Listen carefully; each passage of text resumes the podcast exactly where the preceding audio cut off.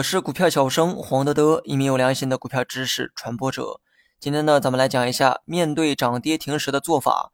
涨跌停制度啊，也算是 A 股的特色。只要你开始炒股，以后呢，也必然会遇到涨跌停的股票。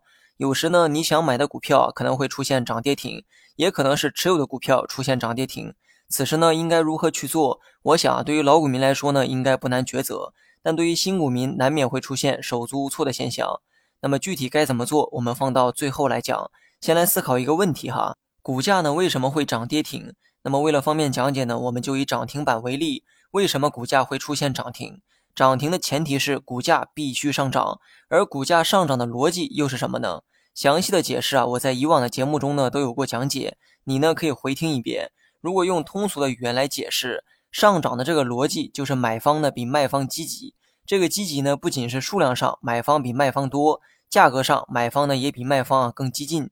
价格持续上涨的直接原因，就是因为总有人啊报出比上一家更高的价格去买入，而卖方呢也必然会卖给出价更高的人，所以成交的这个价格啊也会逐渐的变高。房价居高不下也是同理，总有人报出比上一家更高的价格去买房，你如果是房东，你肯定也会卖给出价更高的人，二者最后一成交，房价又上一层楼。那么价格下跌呢，也是同样的道理哈。总有人报出比上一家更低的价格去卖出，最后的价格呢就会越走越低。假设这个趋势啊一直延续，那么它就会出现跌停，也就是当天允许的最低跌幅。如果是持续上涨，自然会出现涨停。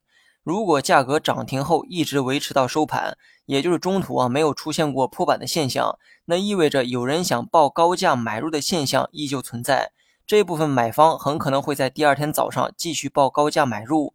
涨停后的价格呢，在第二天也有继续冲高的概率。如果某只股票出现了跌停，而且啊一直到收盘，那意味着想报低价卖出的现象啊也始终存在。只不过呢，受限于跌停的制度，价格啊无法继续下跌。于是这部分人很可能会在第二天继续报低价卖出。跌停的股票呢，在第二天很可能有继续下跌的动作。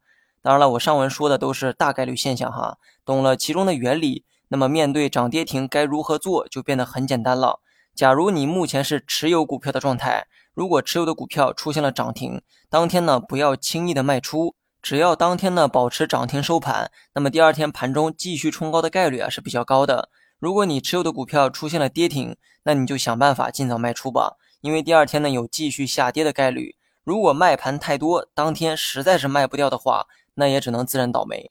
假如你目前啊是想买入的状态。当你遇见涨停或者跌停的股票的时候啊，我的建议是都不要去买，因为这个啊是典型的投机行为，风险呢比较大。跌停的股票你去买就成了别人的接盘侠，里面的人呢都想出来，无奈这个价格跌停啊都跑不掉，结果呢你却想买进去，做了好人可不见得有好报。有人可能会说，那也可以去买这个涨停的股票，只要买进去，至少第二天有继续冲高的可能。的确是有这种玩法哈。问题是涨停的股票，多数情况下你想买也买不进来。你懂得这个道理啊，别人呢也懂。涨停的股票谁会轻易去卖呢？里面的人没人卖，外面呢却都想买，怎么可能轻易买进来呢？说到底啊，还是在碰运气，输赢呢还是在看命运。